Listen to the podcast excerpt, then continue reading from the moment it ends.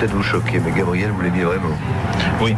Est-ce que vous pensez que vous êtes responsable de sa mort Non, je ne suis pas responsable de sa mort. J'estime qu'il y a d'autres responsables. Alors lesquels Lesquels J'accuse tout, tout, enfin, toute la société, les juges, les, les parents bourgeois. Et euh, je voudrais que, après ce que je viens de dire, euh, la presse s'arrête de parler de ça, de cette affaire qui est pénible pour moi et pour d'autres, et que bon, ça se tasse et qu'on oublie. Quoi. Enfin, moi, j'oublierai pas, mais qu'on oublie.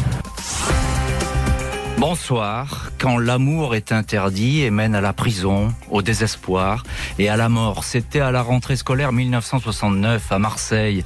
La France se réveillait groggy en découvrant la véritable histoire de Gabrielle Russier, une professeure de 32 ans qui euh, venait de mettre fin à ses jours après avoir aimé passionnément Christian Rossi, l'un de ses élèves âgé de 17 ans. Un amour hors la loi, bien plus qu'un tragique fait divers, cette histoire devient alors l'affaire Gabriel Russier. Un événement qui va créer débat, polémique, une vague d'émoi jusqu'au sommet de l'État, jusqu'à placer la justice en accusation, critiquée pour son manque de cœur et de compassion, ne voyant dans cette romance qu'un pur et simple détournement de mineurs, un délit passible de prison aux yeux de la loi, surtout lorsque ce délit a été perpétré par une personne garante de l'autorité publique et de la morale, une professeure. C'est cette affaire, l'affaire Gabriel Russier, qui a inspiré le film Mourir d'aimer avec Annie Girardot, que nous avons choisi de raconter ce soir à la faveur d'un livre qui vient de sortir et qui retrace les minutes de cette tragédie. Nous essaierons de voir pourquoi cette histoire, 50 ans après, demeure emblématique et pourquoi elle reste inscrite dans la mémoire judiciaire. 20h, 21h, Jean-Alphonse Richard sur RTL. L'heure du crime. Et ce soir, dans l'heure du crime, l'affaire Gabriel Russier, histoire qui, en cette année 1968, va bientôt alimenter la chronique judiciaire. Un amour interdit avec un de ses élèves, liaison qui va longtemps rester secrète. En ces premiers mois de 1968, Gabrielle Nogues, née Gabrielle Russier, est une professeure heureuse elle a 30 ans, a réussi son agrégation de lettres modernes et a été nommée dans un établissement qui lui plaît. L'immense lycée nord de Marseille, aujourd'hui lycée Saint-Exupéry, qui domine la rade de la ville et s'ouvre sur la Méditerranée. Cette parisienne, fille de l'avocat René Russier, enseigne ici le français et le latin aux classes de troisième et de seconde. Gabrielle est séparée depuis quelques mois de son mari, Michel Nogues, un ingénieur. Avec lui, la professeure a eu deux enfants, des jumeaux, Joël et Valérie, qui vivent dans son appartement d'Aix-en-Provence. Elle est en instance de divorce, mais à l'époque, ce genre de procédure qui entraîne des tonnes de paperasse est interminable. Alors que mai 68 ne va pas tarder à déferler sur la France et faire descendre élèves et professeurs dans les rues, Gabriel Russier préfigure ce vent de modernité, une prof plus proche de ses élèves, amicale, abordable, un brin bohème, loin de l'image parfois rigide dont sont souvent affublés les enseignants de l'époque. Gabriel Russier n'hésite pas à entraîner ses élèves de seconde C, voir des expositions et des spectacles. Au mois de mars 68, elle organise un voyage scolaire au ski dans la petite station d'Ancel dans les Alpes du Sud. Et puis une autre sortie à Orsières-Merlette.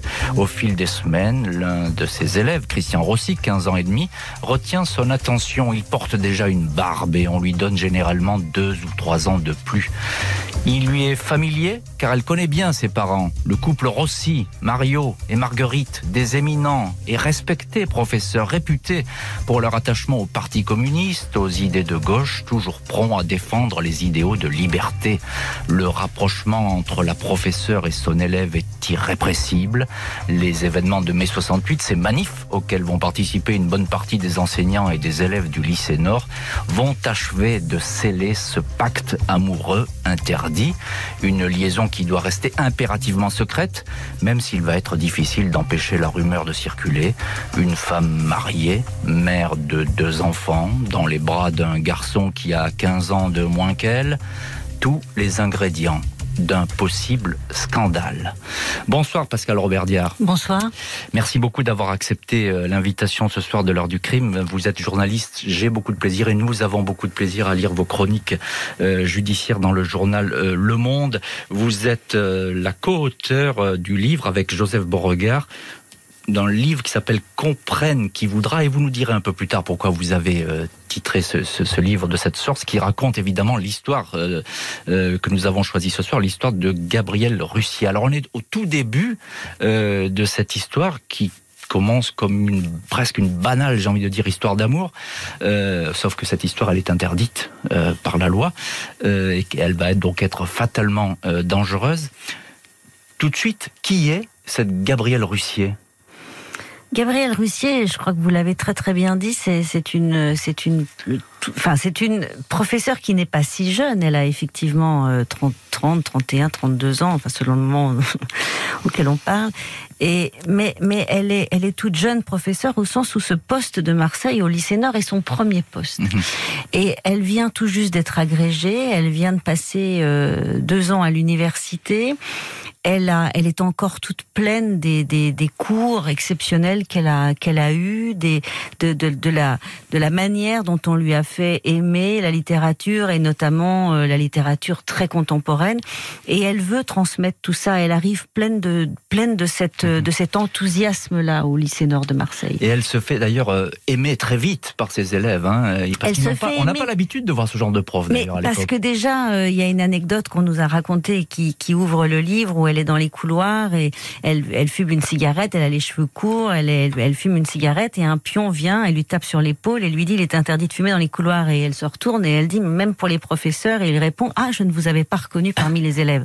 Donc cette anecdote montre bien ça. Elle veut faire, euh, elle veut descendre de l'estrade, elle veut euh, mettre euh, par terre le Lagarde et Michard et elle veut leur faire découvrir ouais. les poètes, Boris Vian et toute la littérature contemporaine. On est en plein dans l'ère de 68 évidemment qui est en train de, de souffler et, et, et, de se manifester à, à, cette époque. Elle a de faux airs d'ailleurs de, de, Barbara, on peut le dire comme ça. Hein, oui, c'est vrai. Les cheveux courts, elle a une, elle a une allure à la garçonne, quoi. C'est ça, ouais, une allure à la garçonne. Et puis elle va tomber donc amoureuse euh, ça sera réciproque d'ailleurs, euh, de Christian Rossi. Alors, ben, même question. Qui, qui, est, qui est ce Christian alors, Christian Rossi, c'est effectivement un garçon qui, dans la classe, alors ils sont aussi, il y a tout un groupe, euh, et, et, ils sont, il est, il est, euh, il est remarqué et il se fait remarquer parce que dans cette dans ce bouillonnement qui, qui précède de, de, quelques semaines, le, le, de quelques mois, la mai 68, il est déjà très aiguisé politiquement. Mmh. Christian Rossi, par sa famille, par l'engagement de ses parents, qui sont des intellectuels, qui reçoivent tout l'été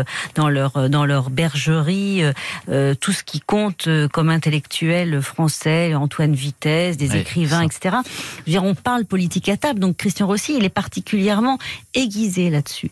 Et donc voilà, il, est, il, il, apparaît sur ce, sur ce plan-là plus mûr que les autres élèves. C'est ça, il y a une intelligence fulgurante et qui est partagée par les deux, ils sont sur la même longueur d'onde, euh, et effectivement, il, bon, bah, il, y a eu, il va y avoir une, une, une attraction réciproque. Alors, euh, on le dit, hein, le, le, vent de 68 a, a, beau souffler, déjà, on, on le perçoit. Euh, rappelons quand même en quelques mots, Pascal Robert dire que la majorité à l'époque, elle est à 21 ans. Absolument. la loi est très précise là-dessus. Hein, c'est pas. Christian Rossi est évidemment mineur. Mmh. C'est ça, donc il a, il, a, il a 15 ans et demi, 16 ans? Il a 15 ans et demi à la rentrée scolaire, il en a 16 quand, quand, quand sa liaison commence avec Gabriel Russier. D'accord. Et donc il y a une prof et, et un élève, on peut dire, ça ne se fait pas. C'est pas. Alors, il, y a, il, y a, eu des cas, je pense, mais. Bien sûr, il y a eu des cas. Je pense qu'il y avait même énormément de cas. D'ailleurs, au moment où, où l'histoire Gabriel Russier sort, on découvre dans les archives qu'il y a énormément de témoignages qui, de, mais de, dans le sens inverse, c'est-à-dire de, de, professeurs hommes qui ont des liaisons avec, euh, avec une élève. Mmh. Euh, elle n'est pas, je veux dire, la, la, la question de la relation qu'ils entretiennent n'est pas en soi punissable. Christian Rossi a plus de 15 ans. Elle va être la plainte qui va être déposée plus tard est une plainte pour enlèvement et détournement de mineurs parce on, que Christian Rossi ne rentre pas mmh. à la maison. On, on, va le voir bien sûr. Euh, le fait est que la rumeur d'une liaison va effectivement se répandre et provoquer la colère des parents de Christian qui ne vont pas du tout apprécier cette relation et envisager de saisir la justice. En ce mois de juin 1968, Gabriel Russier, 30 ans, ne s'affiche pas ouvertement avec Christian Rossi, 16 ans.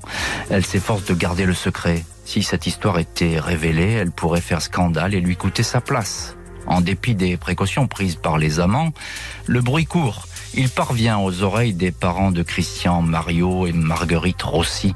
Ce couple d'enseignants a beau avoir les idées larges et épouser les préceptes libertaires de mai 68, il est choqué par ce qu'il apprend, redoute que cette histoire ne perturbe leur fils. Les Rossi, qui avaient jusque-là beaucoup d'estime pour Gabriel Russier, se fâchent. Cessez de voir mon fils, laissez-le tranquille, lui lance Mario Rossi. La professeure se retrouve totalement désemparée mais n'a aucune intention d'obéir à cette demande. Tout au contraire, la liaison ne va cesser de s'amplifier, s'apparentant à un jeu de cache-cache. À la mi-juillet, le couple clandestin se rend en Italie jusqu'à Rome. Christian a prétexté un voyage en stop avec un de ses amis, mais c'est Gabriel qui le récupère avec sa voiture à Nice.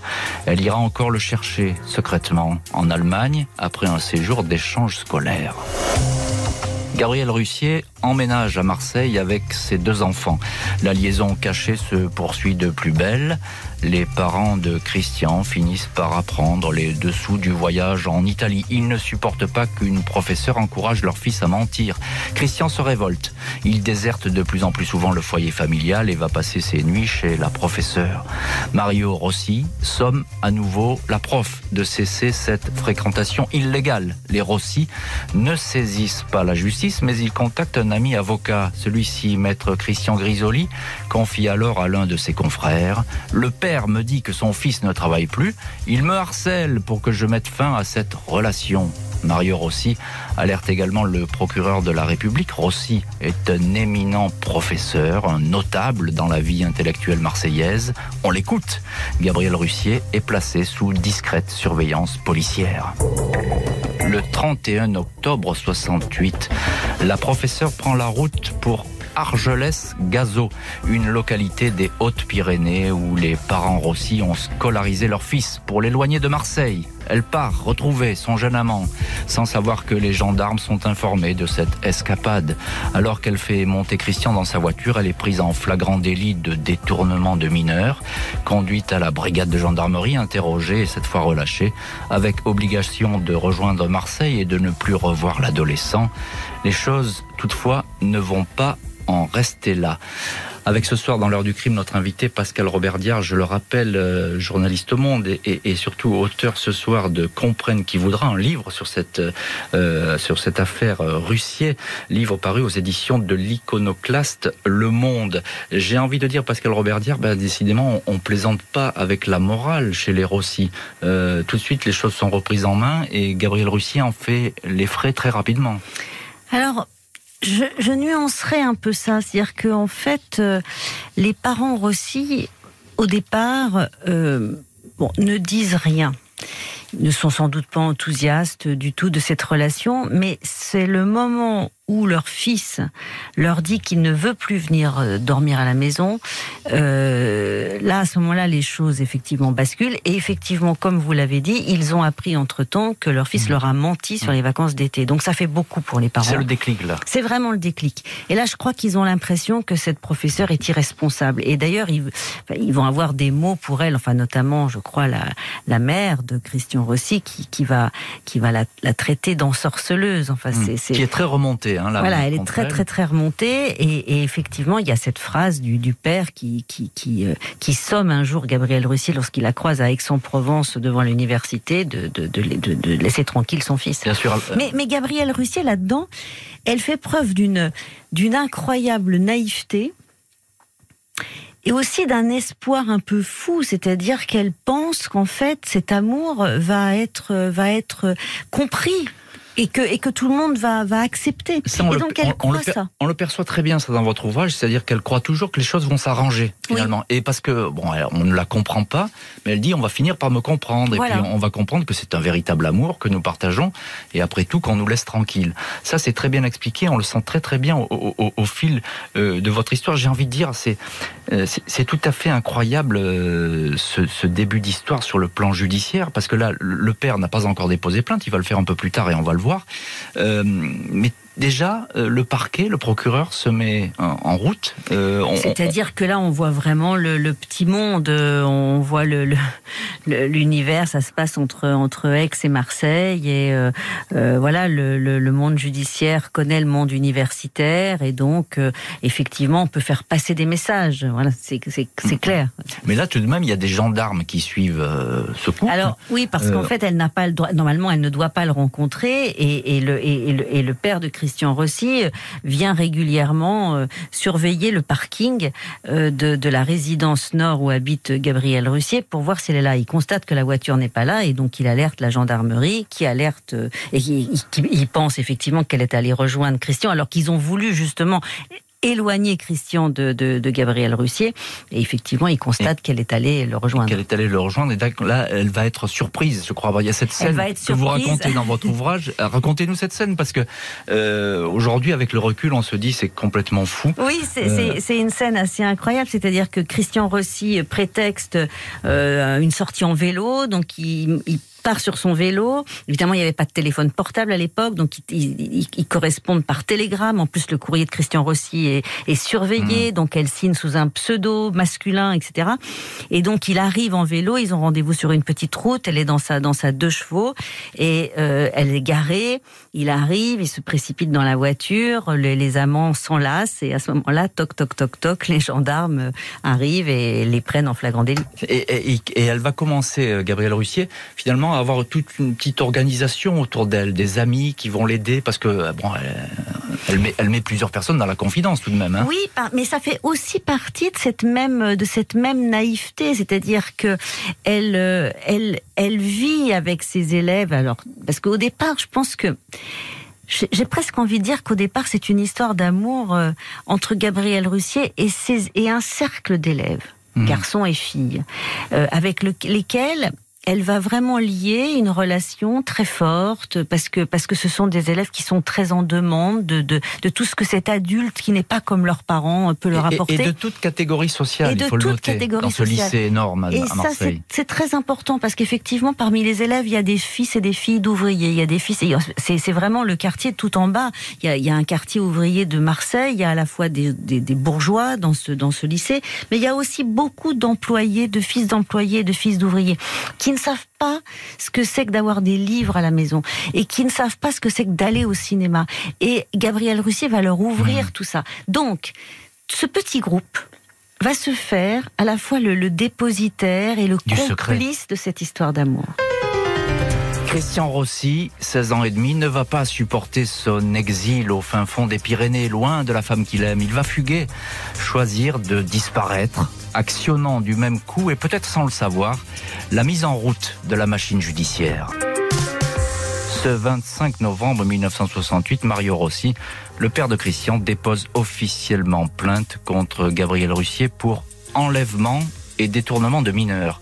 Incrimination très grave qui se fonde sur la disparition totale depuis une quinzaine de jours de Christian. Celui-ci s'est enfui du lycée dans lequel il était inscrit dans les Pyrénées et n'a plus donné aucun signe de vie, aucune nouvelle. Ses parents le soupçonnent d'avoir rejoint en douce Marseille pour y retrouver Gabriel. La professeure sait très certainement où il se trouve. Il est probable qu'ils se voient tous les deux en cachette. Le procureur demande donc que la jeune femme soit surveillée de très près et suivie. En épiant ses moindres faits et gestes, il est tout à fait possible qu'elle mène la police au fils Rossi. Gabrielle Russier sait qu'on s'intéresse à elle. Elle utilise toutes les ruses possibles pour semer les enquêteurs, allant jusqu'à changer de tenue et apporter une perruque blonde pour tromper leur vigilance. Une quinzaine de jours après le dépôt de plainte, le 4 décembre, Gabrielle Russier est interpellée, gare Saint-Charles. Elle indique aux policiers qu'elle se renseigne sur les horaires de train Paris-Marseille à la demande de son père qui doit venir lui rendre visite. Le guichetier rectifie. Il précise aux fonctionnaires que cette usagère était en fait désireuse de se rendre à Turin. La prof est alors soupçonnée d'organiser un voyage pour rejoindre Christian Rossi, un mineur recherché. Elle est placée en garde à vue. Cette fois, le procureur de Marseille ouvre une information judiciaire tout s'accélère. Gabriel Russier se retrouve dans le cabinet d'instruction numéro 11 du palais de justice face au juge Bernard Palanque. C'est ce magistrat de 44 ans expérimenté, il a déjà eu en main de gros dossiers visant le grand banditisme, qui a été désigné pour suivre cette affaire, affaire qualifiée de sensible par le procureur qui demande la plus grande discrétion sur le sujet. Face au juge, Gabrielle Russier ne se démonte pas, elle indique sans convaincre le magistrat qu'elle ignore où se trouve Christian. Le juge Palanque apprend alors, par une connaissance de la professeure, que le jeune garçon se trouverait à Nice. Il est rassuré, il en informe les parents qui sont en colère contre la professeure. Dans la soirée, Gabriel Russier est emprisonné au Baumette sous le numéro d'écrou 57185. Pascal Robert Diard, auteur du livre Comprenne qui voudra, qui revient et, qui détaille euh, cette affaire Gabriel Russier. Pourquoi justement cette professeure est, en détention? Pourquoi l'envoie-t-on à prison aussi brutalement? Alors là, elle est incarcérée parce qu'effectivement, euh, le, le, juge d'instruction euh, ne comprend pas qu'elle ne, qu'elle ne veuille pas lui dire où se trouve Christian. Mhm. Et euh, il se dit, il utilise à l'époque, effectivement, les juges d'instruction euh, avaient le pouvoir d'envoyer euh, les, les, personnes qui étaient dans leur cabinet en, directement en détention. Et donc, il se dit qu'effectivement, le seul moyen de la convaincre d'expliquer où est Christian Rossi, où est ce jeune mineur qui, qui a disparu et, et qui, encore une fois, c'est, je dirais ça, la décharge des parents ses parents sont très inquiets à ce moment-là. Les parents de Christian Rossi mmh. ne sont pas simplement, ce sont pas simplement des, des, des, gens qui sont qui sont choqués de cette de cette liaison. Là, à cet instant, ce sont des parents qui sont inquiets. Mmh. Christian Rossi va mal, Christian Rossi ne va plus à l'école et ils se, ils se demandent où il est. Ils sont vraiment particulièrement inquiets. Donc en fait, c'est un moyen de pression. C'est ça, c'est un moyen de pression et d'ailleurs on va le voir qui va euh, assez bien fonctionner. Euh, Est-ce qu'on sait où il est, euh, Christian Rossi? Alors évidemment, euh, je suppose que Gabriel Russier le sait, euh, oui. ainsi qu'un tout petit cercle d'amis. Est-ce qu'on sait ce qu'il devient en ce moment-là? Alors à ce moment-là, il est alors il y a eu plus, il y a eu plusieurs épisodes. Elle l'a caché à un moment donné. Enfin, il est parti se cacher dans un dans un hôtel dans l'arrière-pays.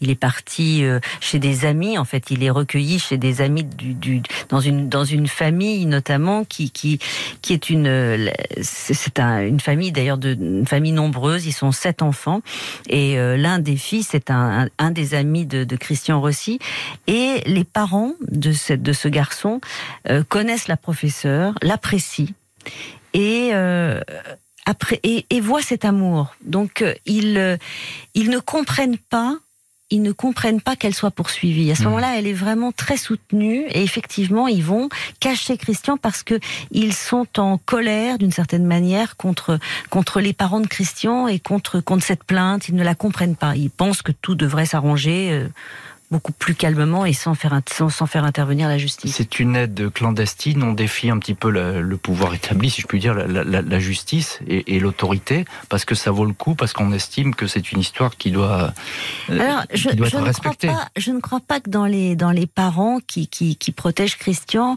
euh, il y ait du tout cette idée-là, parce que ce ne sont pas des, des gens qui... Pas des révolutionnaires. Pas du tout. Mais ce sont, je pense, des gens qui agissent vraiment par le cœur. Mmh. C'est ça. Donc il, croit à cette histoire. Elle leur a raconté cette histoire. Ils la connaissent bien. Absolument. Et encore une fois, elle a un charisme euh, vraiment important, hein, Gabriel Et c'est d'ailleurs très intéressant de se dire que euh, ce, ce, couple, enfin et notamment cette cette femme qui est une mère de famille de sept enfants, euh, euh très bourgeoise, qui vit dans une magnifique propriété, va euh, va va protéger, va protéger cette histoire d'amour. En tout cas, ne va pas y voir de mal. Hum, c'est ça. Donc il y aura là se dessine dès lors, même si l'affaire, encore une fois euh, Pascal Robert Dier, l'affaire n'est pas publique à ce moment-là. Pas du tout. Hein. On, on, la connaît pas. Il n'y a aucun journal qui s'en occupe. Absolument pas. Euh, c'est vraiment, c'est une, c'est une histoire qui, qui n'est absolument pas connue. Euh, personne, enfin voilà, elle est connue d'un tout petit monde judiciaire et, des, des, universitaire, et puis évidemment dans, du proviseur du lycée. Mais elle n'est absolument pas euh, connue de l'opinion. Enfin vraiment. Euh... Elle n'est pas connue. Et ce que je veux dire par là, c'est qu'il y a déjà deux clans finalement qui se dessinent. Hein. Il y a les, les, les pros et, et, et, un peu les anti-Gabriel Russier. C'est dans un cercle en fait, c'est dans le cercle des parents, des parents du lycée. Hein. Euh, la plupart d'ailleurs d'entre eux soutiennent la professeure parce que cette professeure vous l'avez raconté, a emmené leurs enfants au ski. La plupart de ces gosses n'étaient jamais allés au ski. Mm. Elle les emmène au cinéma. Ils étaient jamais allés au cinéma. Donc ils trouvent, eux, que cette professeure, elle se donne à fond. Donc ils la soutiennent. Et puis il y a effectivement un certain nombre de professeurs qui se, qui trouvent que elle est beaucoup trop, euh, beaucoup trop libérale, Laxiste. Ouais, ouais. beaucoup trop laxiste et qu'elle les menace d'une Mm, certaine mm, manière dans leur autorité. Parce que cette prof qui descend de l'estrade, qui ne veut pas enseigner comme les autres, elle leur donne un coup de vieux terrible. Elle- Elle bouscule les règles et ça, ça plaît pas toujours. Euh, Est-ce que on sait comment, euh, Pascal Roberdière, comment Gabriel Russier a, vécu cette première détention? Il va y en avoir une autre, euh, plus longue, mais ça, Cette première détention est, est évidemment un choc. On, on- on a dit tout à l'heure que Gabrielle Russier est une est une une, une jeune femme euh, qui est issue d'un milieu extrêmement euh, aisé. Mmh. Elle est Parisien, bourgeoisie euh, parisienne. mère américaine, hein, je crois. c'est ça Voilà, avec une mère américaine, un père avocat, et, et qui va se retrouver tout d'un coup euh, au Baumette. Enfin, c'est dans, Mm. dans une cellule avec deux autres femmes. Euh, Ça va, ça va être un, un, un choc. choc. Bien sûr. considérable Un- pour elle. un choc considérable et, d'ailleurs- et choc qu'elle va devoir affronter une deuxième fois. On va y venir dans, dans les chapitres euh, euh, suivants. Encore un petit mot, Pascal Roberdière. Christian Rossi, il va réapparaître là. Christian Rossi réapparaît parce qu'effectivement, il comprend que là, les choses sont, sont très très graves. Donc, d'une certaine manière, le, le, le juge considère qu'à partir du moment où l'adolescent, le mineur, est réapparu, alors il ne veut pas retourner dans sa famille, mais du coup, il est accueilli par par par une par la famille de son de son ami. Euh, mais à partir du moment où le mineur a réapparu, en fait, l'affaire pour lui est close. Bien sûr. Christian Rossi réapparaît et Gabriel Russier va être libéré. Personne n'a alors envie de continuer d'en découdre avec la justice. Justice qui, au nom de la loi et de la morale, va refuser de tirer un trait sur le dossier Russier. Le 8 décembre 1968, Christian Rossi, l'amant trop jeune, sort de sa clandestinité. Il réapparaît à la grande satisfaction de ses parents qui se disent soulagés. Le juge des enfants de Marseille, Georges Bénard, le place provisoirement dans un centre d'observation pour mineurs, un foyer. Pour le moment, il ne souhaite pas retrouver la maison familiale. Il se comporte très bien dans ce foyer. C'est un garçon ponctuel, sérieux, qui ne fait aucune difficulté. Gabrielle Russier, elle, est relâchée et peut rentrer chez elle le 10 décembre. Les amants terribles, décidément fusionnels, ont interdiction de se revoir, mais ils passent outre. La police dresse des rapports précis sur ces rendez-vous qui nourrissent le dossier d'instruction. Pour couper court à ce manège, les parents de Christian décident de son placement dans un établissement psychiatrique. Le pro- professeur sombre à son tour dans la dépression. Le 18 février, elle confie à une amie d'enfance tout ce qui m'est arrivé tient de San Antonio et de Racine. Cela se terminera peut-être par un fait divers. Les semaines passent et le juge Bernard Palanque songe à délivrer un non-lieu dans ce dossier de détournement de mineurs. Cette affaire lui paraît anecdotique. Il a d'autres chats à fouetter. Mais le parquet de Marseille ne l'entend pas du tout de cette oreille. Le procureur estime qu'on ne peut pas classer l'affaire d'abord parce que les faits sont constitués, ensuite parce que le parquet général et donc la chancellerie, le ministère de la Justice exigeront un procès. Le juge cède et renvoie Gabriel Russier devant le tribunal correctionnel. Coup de théâtre, le 19 avril, Christian disparaît à nouveau.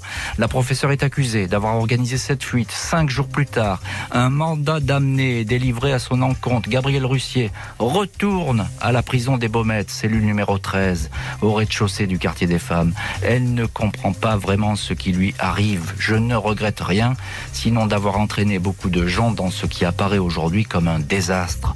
Écrit-elle à ses parents, sa demande de mise en liberté est refusée. La détention est nécessaire à la manifestation de la vérité, écrivent les juges. Le 10 juillet se tient le procès de Gabriel Russier. Cette fois, la presse est là, en nombre. L'affaire excite les imaginations et permet quelques titres alléchants. L'audience se tient à huis clos. La professeure est accusée d'avoir bafoué l'autorité parentale, d'avoir failli à sa fonction, d'avoir usé de son ascendant sur un élève. Le jugement tombe, 12 mois avec sursis. La prof peut espérer de bénéficier de l'amnistie du nouveau président, Georges Pompidou. Gabriel Russier croit avoir gagné mais elle se trompe. Pascal Robert Diard, auteur du livre Comprenne qui voudra sur cette affaire Russier, euh, la justice, on, le voit bien, ne lâche pas Gabrielle Russier, et ce depuis le début. Euh, elle est jugée. Comment, comment se passe euh, ce procès? Qui devait être un procès à grand spectacle et qui se réduit à un huis clos. Hein. Qui est un procès à huis clos parce que Christian Rossi est mineur. Donc euh, effectivement, elle avait espéré que, que, ce procès ne serait pas à huis clos et ce procès est à huis clos. Donc le procès, il est très rapide. Hein, ça dure une journée. Euh, elle est, euh, Gabrielle Russier est accompagnée par par une amie professeure qui la soutient depuis le début. Elle est évidemment très très très secouée, très inquiète. Elle entend euh, une vision, enfin une version. Évidemment, quand la justice se mêle des histoires d'amour, c'est c'est c'est c'est toujours très compliqué. Donc elle entend raconter euh, par euh, par le procureur quelque chose qui dont elle pense que ça n'est pas la vérité. Et en mmh. même temps, effectivement, elle a euh, le procureur a des arguments. Elle a elle a euh, elle, a, elle est allée le chercher plusieurs fois, elle a essayé de le cacher, elle s'est dissimulée, on a trouvé chez elle la perruque, on a trouvé des preuves que, que, qui continuaient de se voir.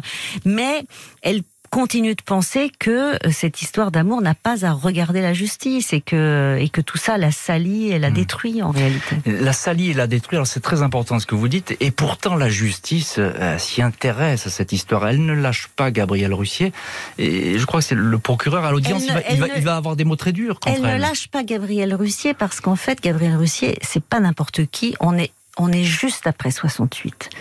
Donc on est on, est là en, en, juillet 69. Donc la peur de cette de cette de ce mouvement, de ce mouvement de liberté qui voulait tout renverser, il est très très très présent parmi les autorités euh, de l'enseignement, de, enfin du mmh. ministère de l'Éducation nationale, de la mmh. justice, etc. Et plus tard, le, le, procureur qui a requis à l'audience et qui avait requis à un an d'emprisonnement ferme, pas avec sursis. Il voulait du ferme. Il n'a pas été suivi parce qu'il voulait du ferme. Pourquoi? Parce qu'avec du ferme, sa peine n'était pas amnistiable. Et si sa peine n'était pas amnistiable, quand vous avez une condamnation sur un casier judiciaire, vous ne pouvez plus être professeur. le but était clair, il fallait la rayer. Elle était éjectée de l'éducation nationale. Il fallait la rayer de l'éducation nationale. Et le procureur va dire plus tard cette phrase que je trouve absolument insensée. Il va accorder cette interview à l'Express et il va dire euh, elle aurait dû faire amende honorable. Elle n'a pas voulu faire amende hmm. honorable. Et après, il ajoute mais si, si ça avait été une boulangère et une coiffeuse et qu'elle et qu'elle avait qu'elle et qu'elle avait couché avec son avec son apprenti, c'eût été différent. Ah. Mais c'est une professeure. Alors là, c'est un aveu presque. Donc c'est un aveu incroyable, c'est-à-dire que c'est la professeure. Ils ont, ils, ils ne veulent pas de ce, ils sentent qu'en fait tous s'ébranlent et tous s'effondrent, tous s'effondrent autour d'eux. C'est, je crois que c'est un moment très très fort pour ça. Et donc Gabrielle Russier est le symbole de ça. Donc on n'en veut pas et il faut la bannir de l'éducation nationale, clairement. La justice veut être exemplaire. On ne plaisante pas avec l'éducation nationale, un professeur ne couche pas avec un de ses élèves. Oui, parce qu'en plus, comme vous le dites dans le jugement, encore une fois, ce qui est intéressant, parce que ça aussi c'est l'époque, c'est qu'on dit elle a bafoué l'autorité parentale. C'est-à-dire que ce qui est pressenti à ce moment-là comme une menace, c'est à la fois la professeure qui veut émanciper les élèves et cette femme qui vient d'une certaine manière contester euh, en, en, faisant grandir les élèves, en leur apprenant des choses, en mmh. leur apprenant à penser par eux-mêmes, elle les amène à contester mmh. l'autorité parentale. Or, l'autorité parentale, elle doit rester telle qu'avant. Et 68 a essayé de tout ébranler là-dessus. Alors, avant ce procès, il y a eu ce séjour en prison qui a été plus long que le premier. Oui, il a duré euh, près de deux mois. Voilà, près de deux mois. Et là, ça a changé beaucoup de choses pour elle. Ça l'a Là, c'est un moment, en fait. Racontez-nous. C'est pour, pour ce, cette deuxième, ce deuxième séjour en prison et, et, et vraiment d'abord le séjours de trop, euh, elle se retrouve, euh, elle se retrouve dans un état de, de, de, vulnérabilité absolue. D'abord, elle, il faut quand même rappeler qu'elle a à l'époque deux enfants. Elle a mmh. des jumeaux qui ont euh, qui ont 10 ans.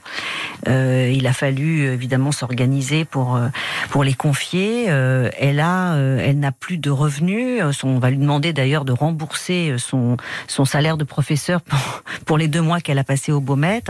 Elle est dans cette dans cette promiscuité avec avec voilà de la violence et de la vulgarité. Et là, ça devient de plus en plus difficile. Et surtout, elle voit bien, elle comprend en fait que que l'histoire la dépasse. Elle comprend que qu'on veut l'écraser. Mm. C'est autre chose. Là, je pense qu'il y a vraiment la prise de conscience qu'elle est en train, qu'elle est devenue une menace. Pour la première fois, sans doute. Oui. Hein, c'est ça. Qu'elle est devenue une menace, que l'histoire la dépasse et que et que elle ne s'en sortira pas.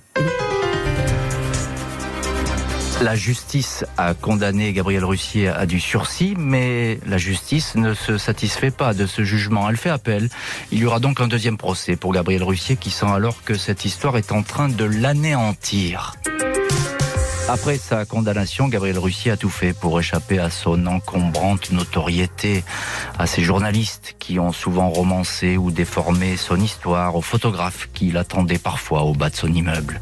Elle part se mettre au vert dans les Pyrénées, derrière les murs d'un centre psychothérapeutique.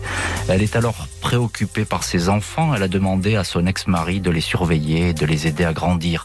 Elle est consternée par l'attitude de l'éducation nationale qui lui réclame des comptes au nom de la morale, par l'obstination de la justice qui répète à tout va que cette affaire doit servir d'exemple. L'enseignante est encore terrorisée à l'idée d'affronter une nouvelle fois la correctionnelle.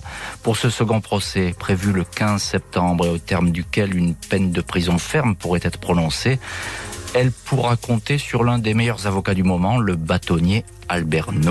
Le 30 août, Gabrielle Russier rentre chez elle à Marseille. Elle n'est alors plus que l'ombre d'elle-même, désespérée. La professeure ne se présentera jamais à son second procès au petit matin du lundi 1er septembre. Gabrielle Russier ouvre le gaz dans son appartement. On la retrouvera sans vie, habillée sur son lit, non défait. Le suicide de Gabriel Russier suscite une vague d'émotion et d'incompréhension. Même le président Georges Pompidou est interrogé sur le sujet en pleine conférence de presse. Il répond en citant un texte de Paul Éluard. Je vous dirai pas tout ce que j'ai pensé d'ailleurs sur, sur cette affaire, ni même ce que j'ai fait. Quant à ce que j'ai ressenti, comme beaucoup, eh bien, comprenne qui voudra, moi, mon remords, ce fut la victime raisonnable au regard d'enfants perdus. Celles qui ressemblent aux morts, qui sont morts pour être aimés. C'est de l'éluard. La justice, de son côté, a le mauvais rôle, pointé du doigt, accusé d'avoir poussé à bout une femme qui était loin d'avoir commis l'irréparable. Le film Mourir d'aimer avec Annie Girardot enregistrera 4 millions et demi d'entrées. Christian Rossi, après avoir déclaré qu'il s'agissait d'une vraie histoire d'amour et non pas d'une histoire de passion, refusera toujours d'en dire davantage, gardant pour lui et pour toujours les secrets de cette liaison interdite. Pascal Robert Diard, on vient d'entendre euh, avec émotion d'ailleurs le président Georges Pompidou à l'époque qui, s'exprime sur cette affaire. Après d'ailleurs avoir hésité, il y a un grand silence au début qu'on n'a pas passé évidemment, c'est un peu long, mais il y a un grand silence avant qu'il ne fasse euh, cette réponse. Comprenne qui voudra, c'est aussi le titre de votre ouvrage. Euh, qu'est-ce qu'il veut dire le, président Pompidou avec, avec ce texte d'Éluard? Comprenne qui voudra effectivement. Euh, on a on a vraiment tenu à, ce titre avec euh, avec euh, Joseph Beauregard parce que évidemment c'était ce, ce moment, ce moment de, de qui est quand même un moment très très fort et qui quand même va va va va bouleverser. Euh, enfin, je veux dire, on est vraiment dans le moment où l'affaire bouleverse complètement le pays mmh. et, qu'un président de la République, euh, à l'époque en 69, intervienne sur un fait divers, c'est du jamais vu. Donc c'est bien c'est vraiment. une première sans doute. C'est hein. vraiment mmh. incroyable. Enfin, je pense que ça ça, ça traduit euh, plus que tout la la la l'importance que prend cette affaire à ce moment-là.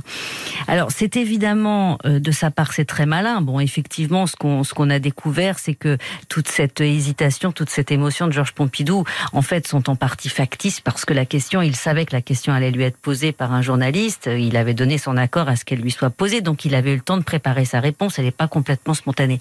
Mais Pompidou était un professeur, avait été professeur lui-même. Il avait été, il était, c'était, il avait rédigé une anthologie de la poésie française et il a voulu, je pense, par cette, par ce, ce, ce cette manière de répondre, il ne va pas dire c'est un scandale, il va pas dire je demande une enquête à la justice, il va simplement essayer de témoigner sans bousculer sa majorité conservatrice qui vient de les lire, euh, de témoigner de sa compassion pour, euh, pour cette professeure de français. Hum. Alors il n'attaque pas la justice, évidemment, c'est le président de la République, il va, il va s'en garder d'ailleurs, et, la justice ne sera pas euh, attaquée dans cette affaire. pourtant, elle est vivement critiquée à Elle est quand même, elle va quand même être attaquée, parce qu'il va y avoir des demandes d'enquête, le, le, garde des Sceaux va devoir répondre de plusieurs questions devant la représentation nationale, il va y avoir des pétitions signées d'un certain nombre de, de personnalités, de prix Nobel, etc., qui vont demander des comptes, qui vont demander notamment à ce que, qui vont, qui vont la question qui va déjà être posée, mais finalement elle est encore aujourd'hui, c'est la question de la détention provisoire. C'est-à-dire que ce qui choque énormément à ce moment-là, c'est pourquoi Gabrielle Russie a-t-elle été envoyée en prison? Tous ceux qui la connaissent et tous ceux qui vont témoigner pour elle vont dire que la prison a été une épreuve absolument destructrice pour cette femme. Et donc la question de la détention provisoire se pose à ce moment-là. Mais ce qui va surtout être dénoncé, c'est cet acharnement de la justice. Parce qu'au fond, les juges qui la jugent ceux qui, ceux qui, ceux qui vont, euh, ceux qui, celui qui préside le tribunal correctionnel euh, en, en, juillet, quand il prononce cette peine amnistiable, alors évidemment, comme souvent avec la justice, les, les mots du, les mots du jugement sont sévères. Euh, voilà, c'est très moralisateur, comme vous l'avez dit. Mais en même temps, il prononce une peine qui est amnistiable, donc il lui laisse une chance. Mm. Mais ça, la hiérarchie judiciaire ne l'admet pas. Et clairement, encore une fois, en faisant appel, ils veulent une peine qui la fasse sortir définitivement de l'éducation nationale. Il, fallait condamner absolument Gabriel Il fallait condamner Gabriel Rossier. À, n'importe quel prix. Et, elle le sait. Et c'est pour ça que... Ce que vous disiez tout à l'heure est important, oui, parce que c'est le déclic, là. Elle sait que c'est fini. Elle sait. Et en plus, il faut quand même aussi voir quelque chose. Cette femme, elle a passé l'agrégation elle a besoin, de, elle a besoin de vivre.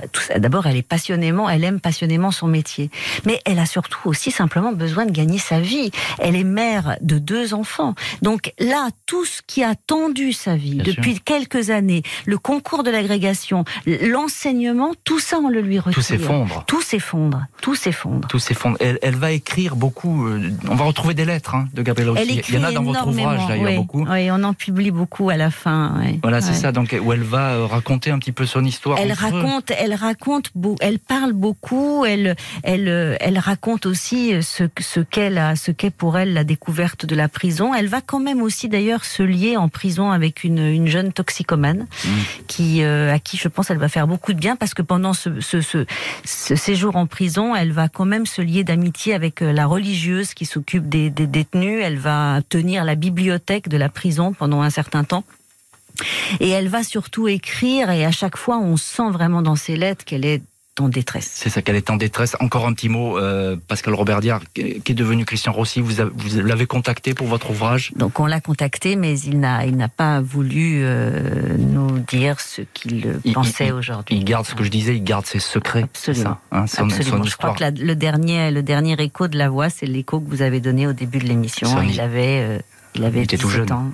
son histoire intime euh, donc restera un secret. Merci beaucoup Pascal Robert Diard euh, d'avoir été invité ce soir de l'heure du crime. Je rappelle le titre de votre ouvrage, Comprendre qui voudra, aux éditions de l'iconoclaste Le Monde. C'était ce soir l'affaire Gabriel Russier, un amour hors la loi et une punition sans doute bien au-dessus des lois. Merci à Justine Vignot, Marie Bossard d'avoir préparé cette émission, Marc Bisset à la réalisation. Un immense merci à vous toutes et tous d'avoir partagé ce soir avec nous cette heure du crime.